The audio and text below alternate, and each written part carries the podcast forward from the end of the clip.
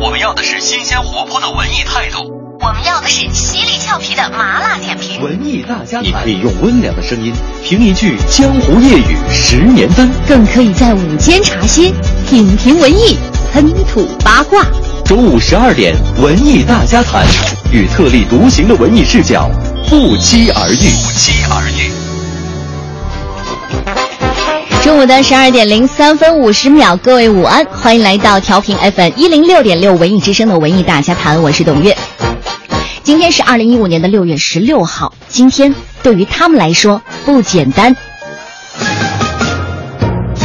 有故事的他们，创造了历史的今天，曾经过往，当下此时也能隔空对话。今天其实不简单。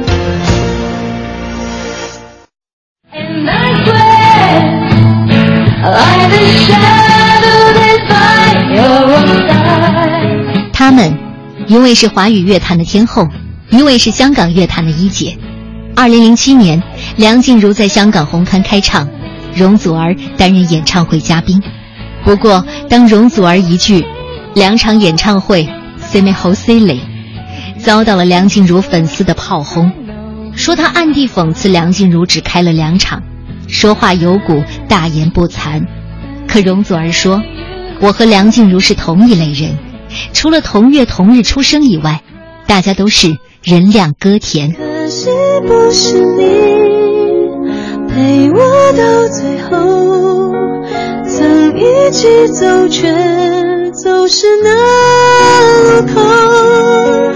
梁静茹大红大紫是在意料之中的，唱功不错，声音不错，还特别会挑歌。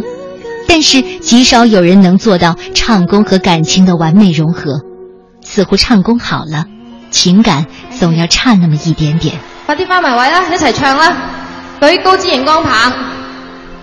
很谦卑，只不过是我太过爱你，连自尊都忘记。容祖儿是目前香港大多数乐迷公认的一姐，卖力的唱过很多的口琴歌。只不过乌村长大，哪怕每年十几座奖杯，光环的背后总有甩不掉的流言。若我不懂真你，如何离别你，亦怕不会飞。爱真的需要勇气来面对流言蜚语，只要你一个眼神肯的爱就有意义。梁静茹还只是个孩子时，就被父亲带着参加大大小小的歌唱比赛。父亲未曾圆满的音乐梦想被安放在了女儿身上。梁静茹说：“她永远不会忘记被父亲推到舞台上瑟瑟发抖的感觉。”当年，李宗盛曾用整整一个月的时间，拿着梁静茹的照片看了又看，把 demo 听了又听，去感觉她声音里的情感。想象着这样一个未满二十岁、家住在离吉隆坡两个小时车程的小镇上的女孩，她的生活和梦想。回想这一路走来，似乎总有人为她保驾护航。也许，她保有孩子般的线条，让她成为最坚强的勇士。一年了，你好吗？我现在过得很好，请你不要担心。我会勇敢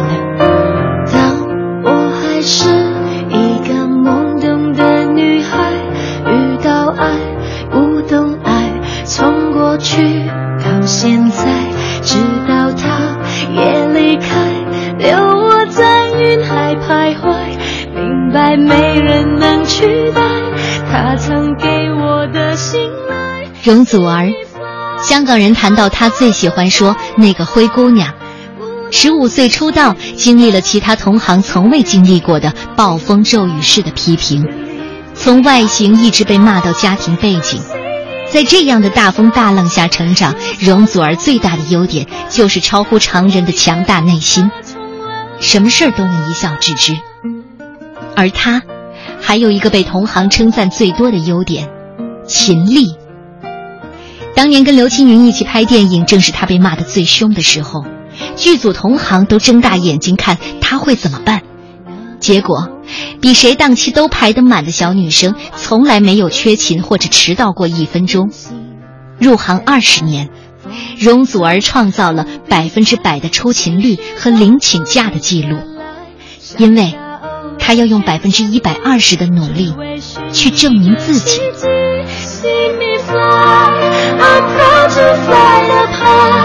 生命已经打开，我要那种精彩。Believe me, I can fly. I'm singing in the sky.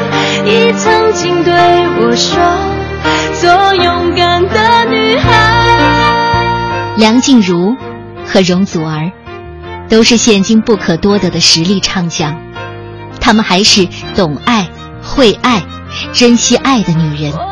这方面，一切都没有变。骄傲地对着天空说，是借着你的风，Let me fly，I'm proud to fly apart。生命已经打开，我要那种精彩。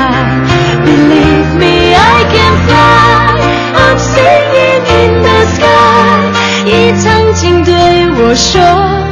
做勇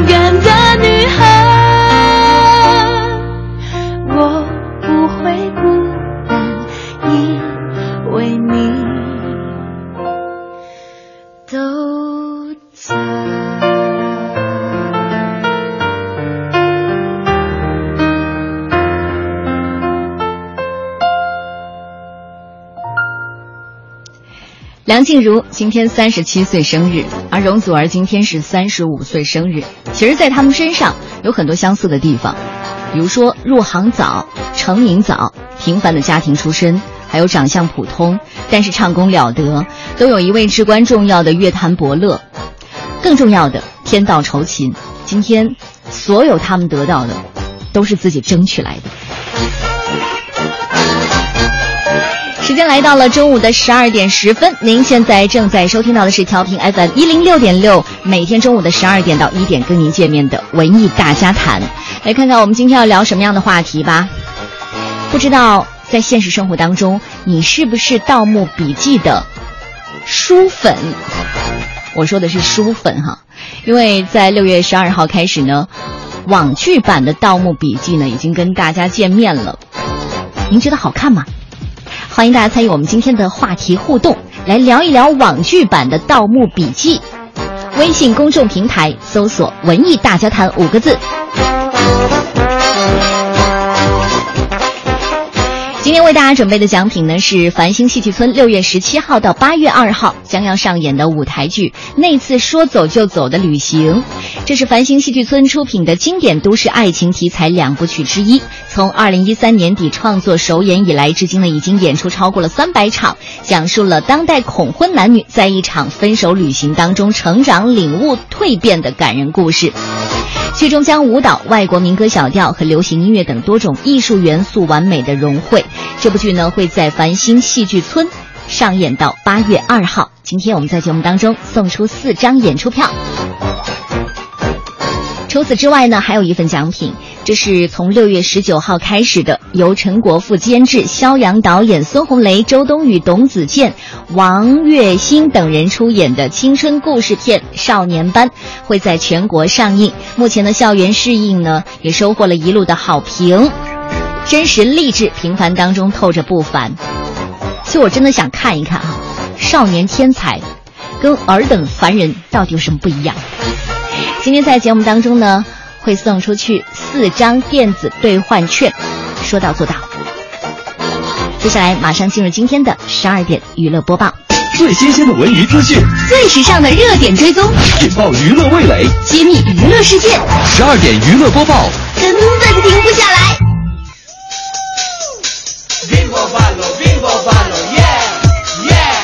今天呢，首先来关注几条有关上影节的消息。一年一度的《小时代》剧组呢，全阵容刷脸大会，在郭敬明的带领下，带领着他的颜值天团成员杨幂、郭采洁、陈学冬、郭碧婷，还有谢依霖、景荣等十多人齐刷刷的登上了上海发布会的舞台，并且带来了终极撕扯版的预告片还有海报，很华丽呀。郭敬明自己说了，已经准备好了三个不同版本的《小时代四》去送审。同时呢，发布会上《小时代四》的终极预告片曝光，还连续播放了两次。片尾那厉鬼一样的女声尖叫，通过现场的大音响钻出来，把所有在场的记者都吓得头皮发麻。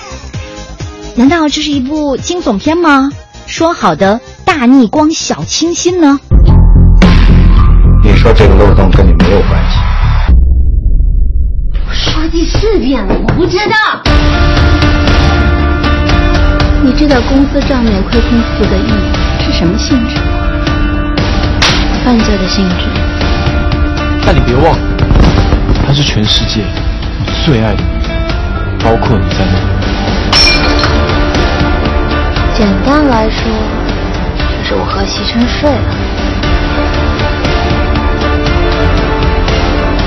我天公家。早就有周崇光那条命还了。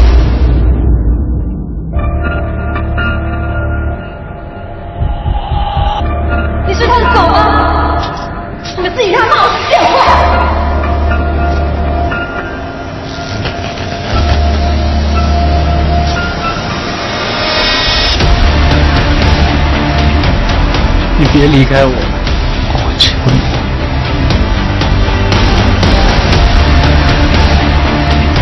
怪我，我帮他走了，他不要我了。你这样做，是，我不需要你可怜，我好恨你。你以为我就不恨你吗？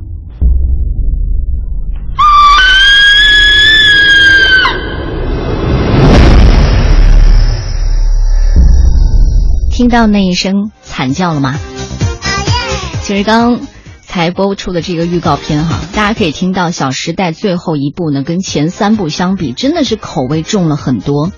包括它的画面色调是很阴暗的，还有主角的妆容是很浓烈的。这是要猩红色的落幕吗？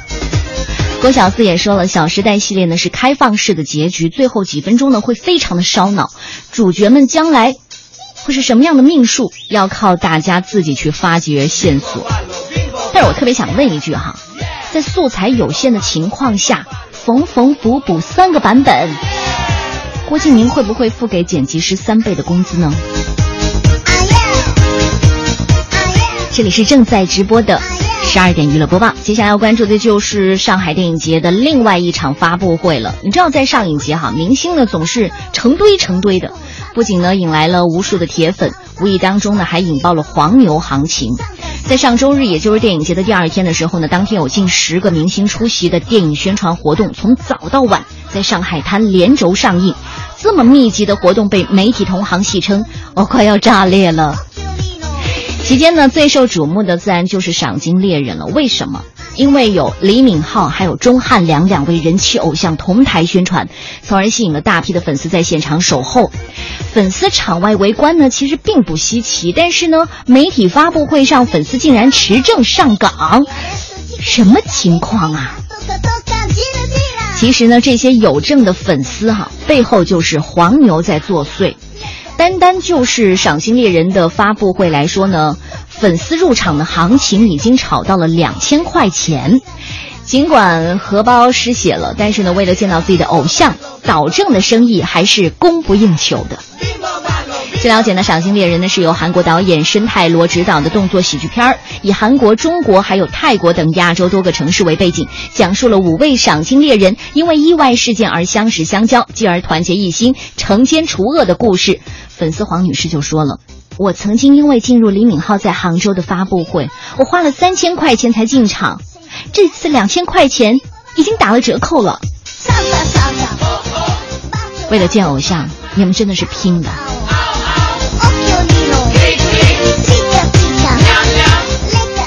昨天呢，在上海电影节还举办了中国电影营销密码的论坛。艺星娱乐的合伙人陈杰呢，就爆出了文章将跨界担纲电影导演。随后呢，有媒体也从艺星娱乐的另外一位合伙人杨思维方面得知，文章的电影导演处女作呢是喜剧类型，就是他要拍喜剧片了。目前呢，正在筹备。文章。文章去年虽然有轰动一时的出轨门在前，但是呢，他的演艺事业仍然在积极的开展。而公众对于文章首次做电影导演关注度也不小。事实上呢，文章并不是第一次跨界当导演。如果你还记得的话，就是在三年前，他参与投资制作的电视剧《小爸爸》，当时呢，他就当了导演一职。后来呢，这部剧的收视率确实不差。至于谁来演男女主角？现在还没有透露。我们今天的话题你还记得吗？就是要聊一聊网剧版的《盗墓笔记》。如果是你是资深的书迷的话，我相信你一定想倒戈一把。除了备受争议的网剧版的《盗墓笔记》，大电影版的真容呢，也正是在这一届上海国际电影节开幕式仪式上亮相了。出品人呢是乐视影业的 CEO 张昭，还有总策划人汪天云，原著的作者南派三叔，还有导演李仁港以及东京电影节的影帝王景春一起出席在了红毯之上。而这个版的编剧呢，会由南派三叔亲自上阵操刀。电影《盗墓笔记》二零一三年呢就已经由上海电影集团立项了。六月十二号上线的季播剧呢，引爆了网络，展现了这种超级 IP，它本身具有那种爆发力哈。虽然不好看，但是我点击我的点击率就是这么好。而红毯上呢，我们仅仅看到了一名演员出现，所以呢，大电影的主演阵容到现在为止呢，还是一个最大的悬念，到底谁来演吴邪，谁又是最合适的张起灵？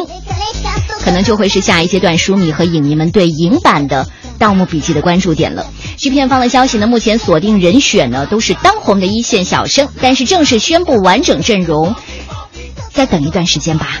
听清楚，迎来笑声，羡煞许多人。那是他温柔不肯下笔都太狠，烟花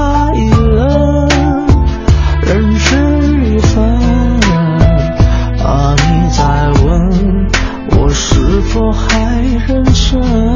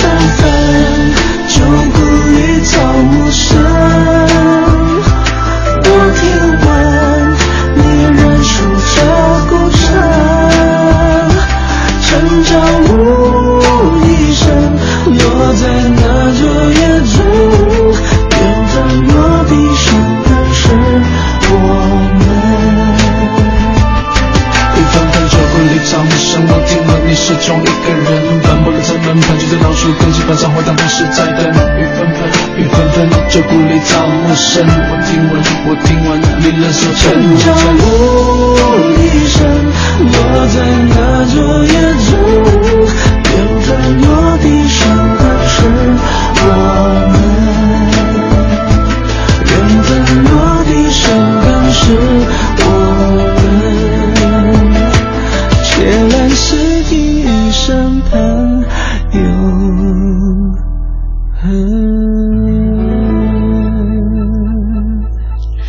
才说到《盗墓笔记》的电影版的推进，就不得不说现在被网友倒戈的网剧版的《盗墓笔记》。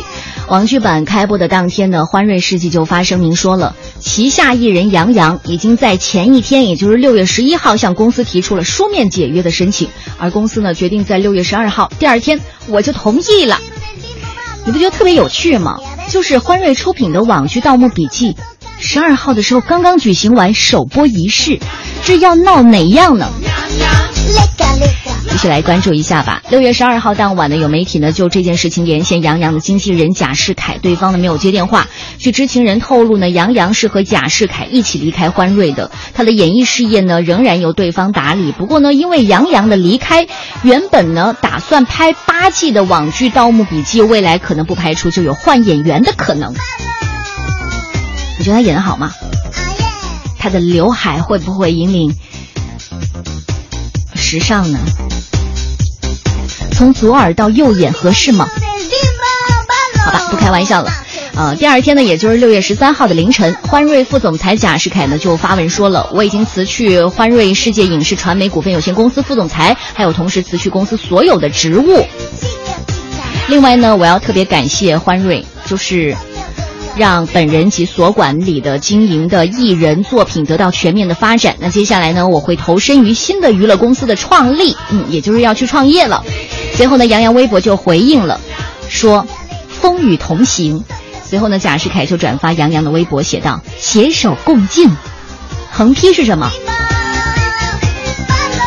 据了解呢，这一次杨洋解约呢，并不是主动提出的，因为他的合约呢是贾士凯绑定的，所以呢，当贾士凯离开公司，杨洋也会自动和欢瑞解除合作关系。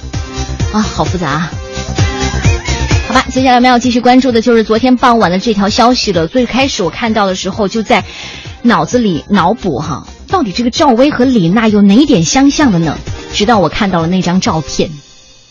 网球大师杂志官方微博在昨天傍晚呢就发布消息说，赵薇已经基本确定饰演电影《李娜》当中的李娜。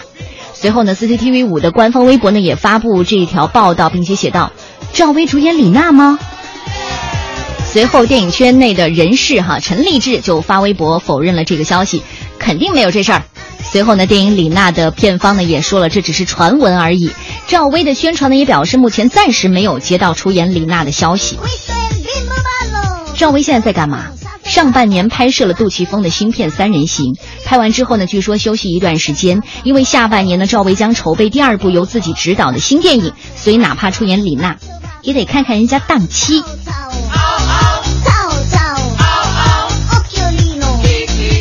接下来再来关注一下哈，在昨天呢，连续有网友爆料说呢，范冰冰在杭州录制《挑战者联盟》的时候呢，碰到了一起电瓶车和电瓶车刮倒的事故。当时呢，车上一名五岁的小男孩摔了下来，嘴唇呢立马就磕到马路上。而范冰冰刚好开车路过，看到了这一幕，她立即下车抱上小男孩，直奔附近的余杭区第三人民医院。随行者呢有小男孩的老师和一名交警。到达医院之后呢，范冰冰给孩子挂号，并且送往门诊治疗。一路上呢都是范冰冰自己独自抱着小男孩，从进医院挂号就寸步不离，一直抱到了口腔科。稍后呢，范冰冰还联系上了小男孩的父母。照片当中呢，我们看到范冰冰穿着白色的制服、黑色的西裤，不但抱着小男孩，还和医生探讨病情。小男孩进入手术室之后呢，他也一直趴在门外紧张的看着。另外，据网友爆料，哈，真的是爆料，范冰冰的男友李晨呢，稍后也赶到了医院。前后脚说好的吗？随着这个消息的发布呢，网友也纷纷给范冰冰点赞，说你是最美的司机，范冰冰。当然，我也看到了网络上那些阴阳怪气的其他类型的评论哈。我觉得这样的评论呢，应该稍微消停一会儿的。炫富可以，难道炫善你们就看不惯了吗？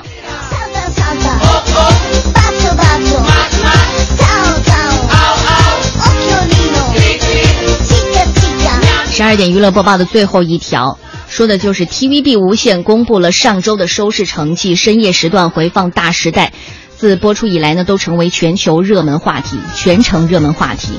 上个星期五呢是大结局，但是呢却是回放以来最高的收视率，平均达到了七点六点，最高呢是八点一点，也就意味着有五十二万人在观看《大时代》的大结局。《大时代》你还看过吗？你记得吗？九二年的时候播出的。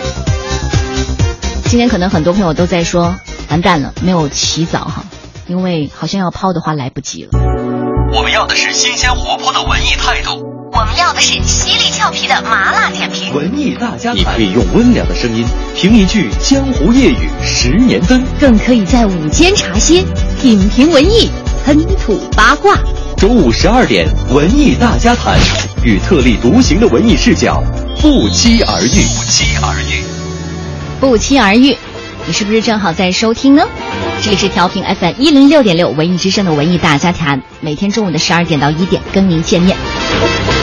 时间来到了中午的十二点三十三分三十七秒，这里是继续进行的文艺大家谈的下半段。我们今天的话题你还记得吗？网剧版的《盗墓笔记》，您怎么看呢？欢迎大家参与我们今天的互动话题哈！微信公众平台搜索“文艺大家谈”五个字。狼哭鬼嚎就说了。我个人认为呢，潘子和闷油瓶子毁了。你一定是书迷哈。还有木脑壳秋说，《盗墓笔记》呢很早就超热的网剧，书没有追完，但是网剧呢听说被吐槽的不行了。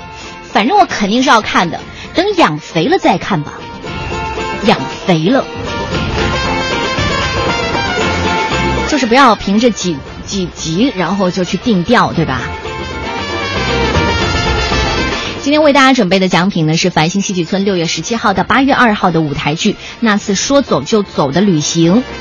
这场演出呢已经超过了三百场了，所以呢能这样持续下去的，一定是一部不错的舞台剧。那今天在节目当中呢，我们会送出四张演出票。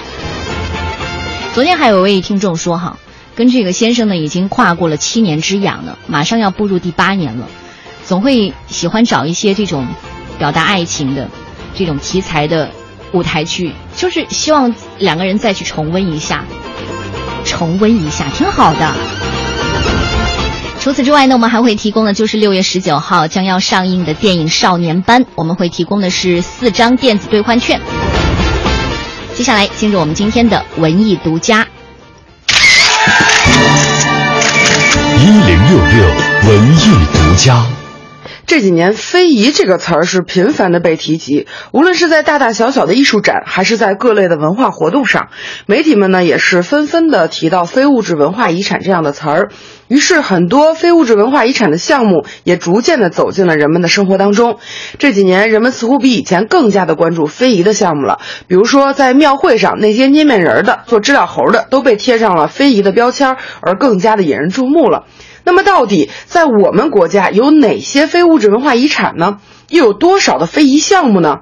这个问题，民族学专家万建中教授给出了这样的答案：非物质文化遗产涉及所有的传统知识和文化形态，在我们中国更是非遗的大国啊！非遗的资源达到八十七万项，遍布生产生活和历史文化的各个领域。我们的国家幅员辽阔，那有没有什么样的文献能够为大家补充那些我们并没有发现和知晓的非物质文化遗产的知识呢？又有没有一本像字典一样的典籍，能够把全国所有的非遗项目都收录进去呢？终于就在上周啊，中国的非物质文化遗产百科全书三卷本问世了。这三卷本分别是史诗卷、传承人卷和代表性项目卷，可以说这是我国第一部非物质文化遗产的百科全书。在这三卷本当中，最特别也是最重要的可谓史诗卷了。那么，到底什么才叫做史诗呢？我国的史诗指的又是什么呢？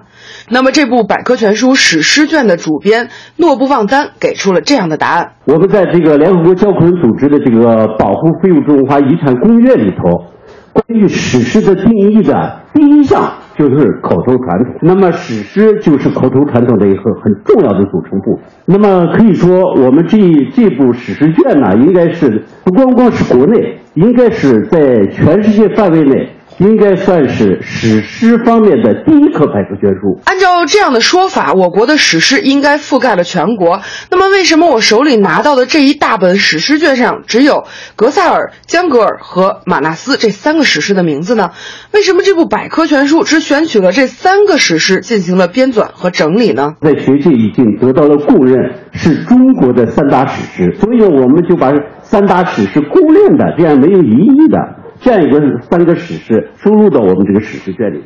此时此刻呀，我手里就拿着这样的一本大大的、厚厚的史诗卷，翻看了一下，光是目录就好几十页。这么浩大的一本书，在编纂的时候一定遇到了非常多的困难。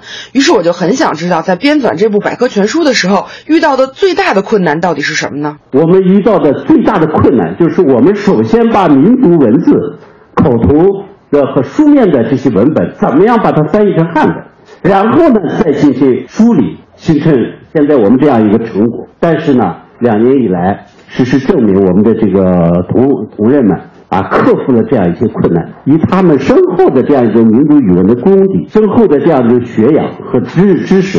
交出了一这样这样一份满意的答卷。可以说，《中国非物质文化遗产百科全书》是中国历史上第一部非物质文化遗产的百科全书，内容十分的丰富，体例非常的完备，具有完整性、学术性、规范性、知识性和通俗性等特点。它既是普通读者重要的参考查阅和阅读的百科全书，也是非物质文化遗产专业学习者和研究者必备的参考书。文艺之声记者王雪，北京采制报道。谢谢谢谢王雪，一部百科书，一部文明史。非物质文化遗产保护呢，是对我们整个民族历史文化的一种情愫哈。而对于这种神秘的文物宝藏，不管是小说作家，还是读者，再或者是观众，都会刺激我们的肾上腺素。所以最新的这个网剧《盗墓笔记》的开播，就再次引发了关注和热议。不知道。只是播了那么几集，大家有没有看哈？但是两集这个先导集，在一播出的时候呢，也创下了开播之后一小时内破四千万的点击率，四千万呐！而原著作者南派三叔呢，更启动了自黑模式，比如说在开播前呢就刷屏，我很期待哦。开播时呢就跟着点击率不断的报数。只是在剧集越播，网友吐槽越多的情况下，三叔微博上传了关于该剧的微信对话截图，你可以去看一看。其实，在两集先导集播完之后呢，原著的作者南派三叔呢就用自己的两个微信账号自问自答，然后截图上传到微博说：“这个，咱们的剧播了，剧本的先导集怎么好像，好像并没有什么关系。”还说。我是根据你写《盗墓笔记》的前传《藏海花》改的呀，哎，可事实上这个《藏海花》是后传呐，只能自黑了。然后编剧白一聪和彭田在接受采访的时候呢，本来以为会火力全开的回应，哪知道呢，编剧们居然也是满纸伤心泪哈。用白一聪的话说呢，其实你知道吗？我看一集粗剪，我真的想死的心都有了。另外一个编剧彭田呢，还有个悲催的遭遇，就是在编剧署名上，他居然从姓彭变成了姓刘，成了刘田。他说呢，这件事至今呢还没有改过来。先导预告片，我们来感受一下。这本笔记是爷爷留下来的，里面记载了无数令人匪夷所思的故事，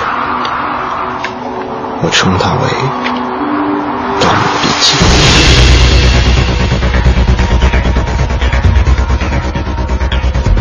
哎，这唐卡有点奇怪，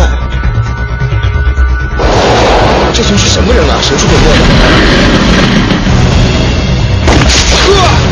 啊！吴邪，你到底是谁啊？帮活人称王胖子。这好像是一张古墓的地图啊！这个墓我是肯定要去的，不过光我们两个人还不够。明天我要找几个有经验的人一起加老爸。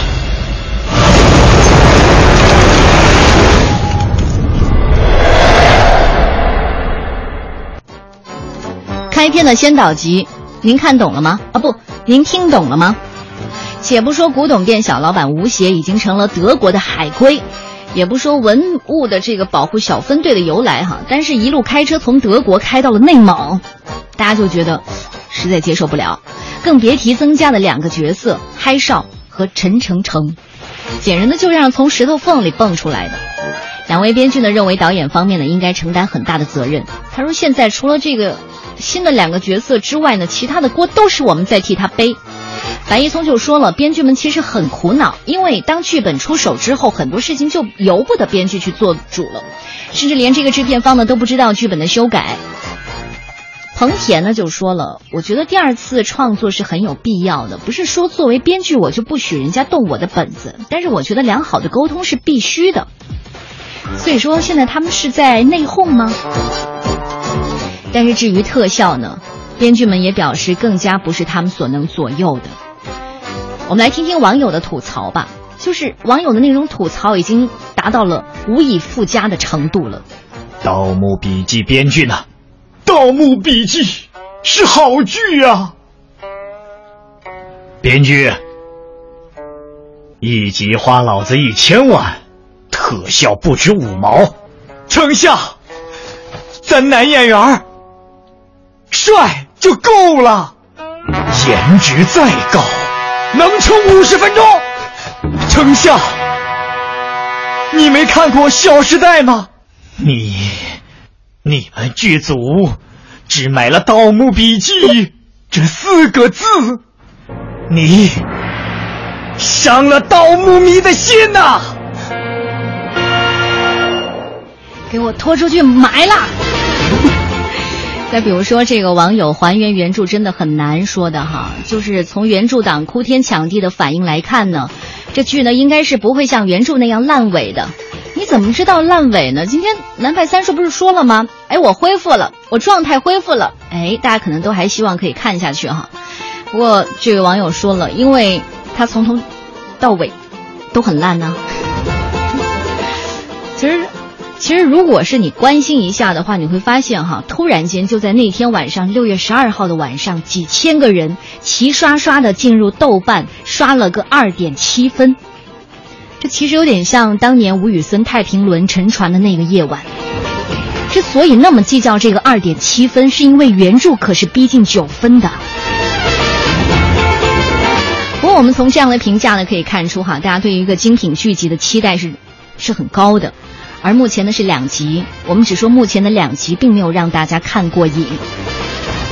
就像木脑壳秋说的：“养肥了再说吧。”对于不知所云的先导集呢，白岩松也说了，先导片的目的呢主要有三点，就是把吴邪原本这个盗墓家族的身份换掉，合法化，让原著的这个小说当中的主动下墓变成了被动下墓，尽力的去接回原著的线。总之呢，就是希望尽可能让大家看懂。可是你会发现，我越看越看不懂了。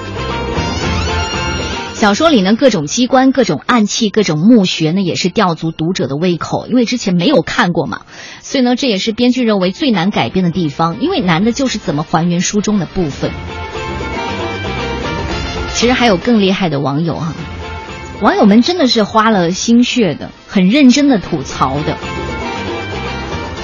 我开始有点担心南派三叔会不会想不开，因为有人在弹幕里就说了，原著粉还真剧透不了。为什么这么说呢？就是这剧情的走势完全让你无法琢磨，而对于许多没有看过原著的同学来说呢，从名字上看，怎么也该是讲盗墓和惊险故事的。但是先导集完全变成了留洋青年一心爱国、寻宝护宝、勇闯虎穴的故事。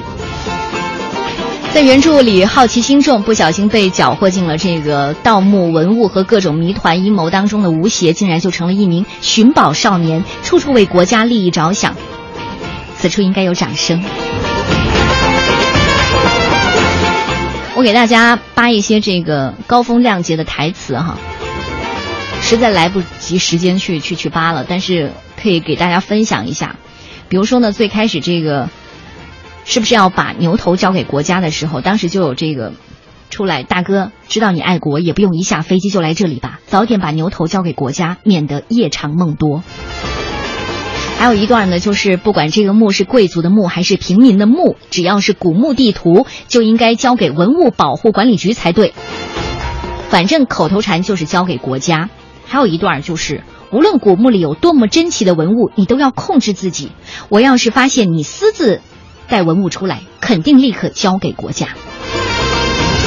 除了吴邪变成爱国青年，自带干粮，义正言辞，根正苗红之外呢，大家还把重点放在了杨洋饰演的小哥张起灵的刘海上。有人说呢，这个杨洋刚刚演完左耳就来演这个右眼了哈。如果你仔细看，你会发现啊，不用仔细看，一眼扫过去你就知道了，刘海遮脸，真的是只能看见一只眼了。在原著里沉默寡言、面瘫酷炫的小哥呢，已经被脑补出这样的内心戏。这不是我我说的，这真的是一个微博网友，就特别有才哈，分享一下。他说《盗墓网剧》呢，前两集我看完，总结如下：我叫张起灵，我是一名自带背景音乐的男人。我每天都从龙卷风里醒过来，面对着改变世界的潮流发型，然而我却得不到满足。我只想拥有一段刻骨铭心的爱。走开，你们这些讨厌的文物都回保护局去。很好，这个用牛头砸中我的人，已成功的引起了我的注意力。到这一步呢，化妆和造型老师呢已经被网友的愤怒吓得不敢出门了。不过呢，不要着急，最坑爹的还是特效团队，真的特效团队。你可以去看一看那个海报。呃，本来呢，我们认为哈，这个特效应该是南派三叔十年一瞬回望启程，可实际上呢，就是这样的。杨洋的小哥出场，自带沙尘暴，自带鹅毛大雪和洗剪吹刘海儿，然后这个镜头的名字应该叫“同学，你头皮屑太多了”。我们今天的互动话题呢，说的就是这个网剧，嗯，网剧《盗墓笔记》。先听一听这个网剧的歌曲吧。就让永恒时间刻下你的模样。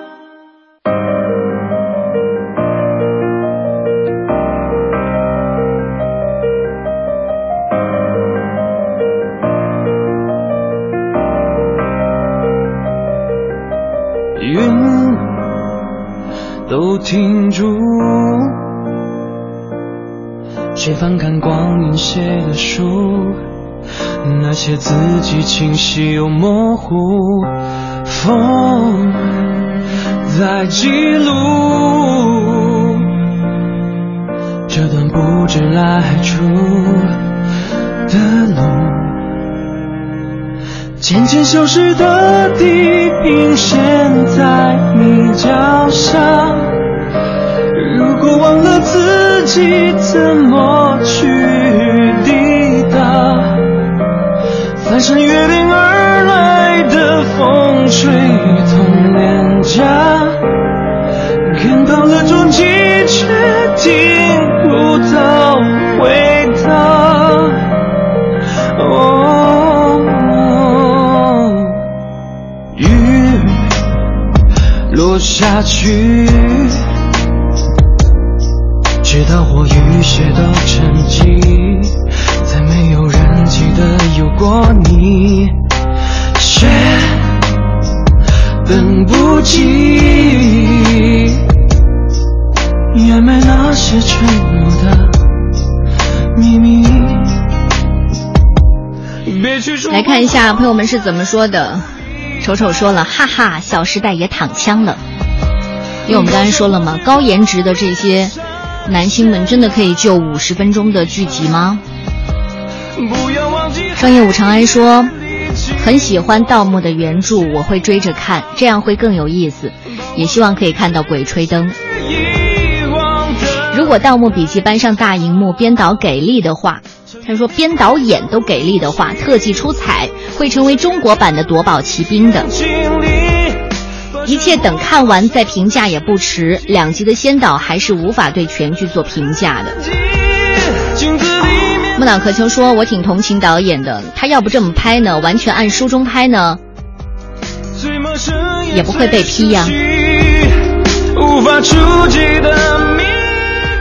其实就是因为这两集的先导集哈，群众的常识呢已经被颠覆了，所以才会恶评如潮。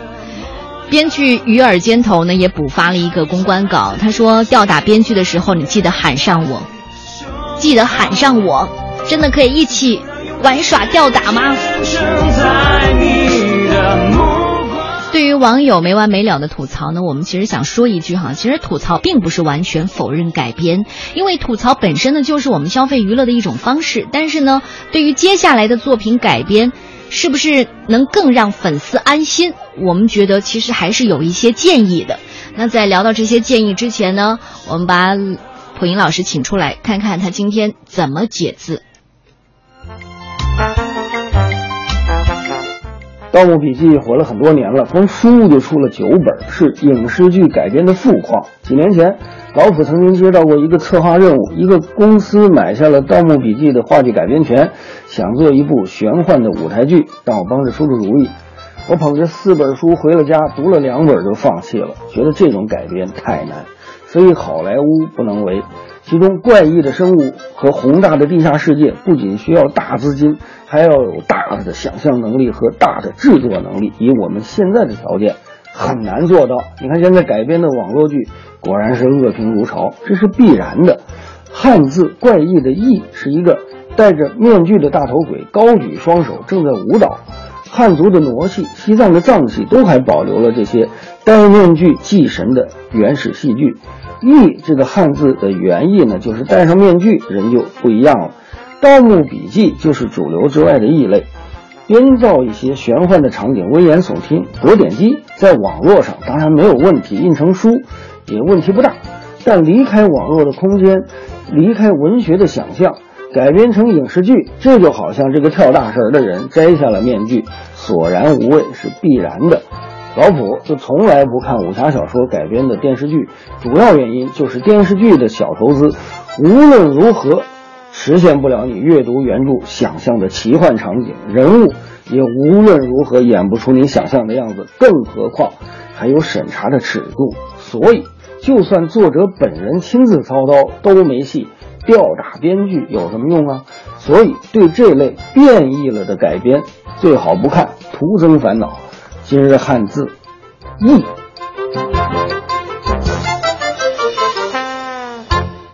直接就不看。今天蒲云老师特别有态度，我就不看，看你还能演出花来。事实上呢，《盗墓笔记》呢并不是今年第一个因为改动太大而引起不满的影视作品。之前的电视剧版呢得到一定积极评价的，比如说还有这个《何以笙箫默》，对不对？刚搬上荧幕之后呢，就遭遇大面积的差评。还有《狼图腾》电影版本春节上映之后呢，尽管票房最后是突破了七亿，但是仍然是避免不了这些争议。原因呢，就在于两部影片呢都较大程度的背离了原著的情节和人物。热门 IP，也就是知识产权，在影视化操作过程当中，好像真的陷入了这种尴尬的差评魔咒。越改编，越火，越被骂。商业五常人说，改编《盗墓笔记》之类的题材就是吸引眼球，有商机的同时也有压力。改编党和原著党接下来还会有这种白热化的争论的。但是这种叫做不叫好的局面，我觉得也会为即将开拍的电影版的《盗墓笔记》敲响警钟哈。因为我们刚才在节目的一开始就说了，南派三叔呢会参与，哦，这个联合出品，那是因为他会直接担纲这个编剧。如果他直接来当编剧，你会买账吗？现在真的不知道。此外呢，今年好像包括这个科幻小说界的超级 IP《三体》呢，也已经启动了拍摄。还有接下来呢，同样是由《鬼吹灯》改编而来的《龙呃寻龙诀》，呃，还有包括这个同名的这个小说改编的《鬼吹灯》呢，都会在国庆档上映。你会发现，如果这样说的话。原作就真的成了一把双刃剑哈，我可以捧你，也可以灭你。但是为什么现在引起大家那么多的吐槽呢？我觉得可能还是这个编剧的功底没有下足。你知道当年《生活到大爆炸》，哪怕是这样的剧，都是请来了物理学家和天文学家教授来做顾问的。如果真的是要拍这个考古笔记哈，考古笔记的话，麻烦请一群考古专家来当顾问，这样的话你会觉得。专业水准上会比较接近，好吧？这就是本期的文艺大家谈。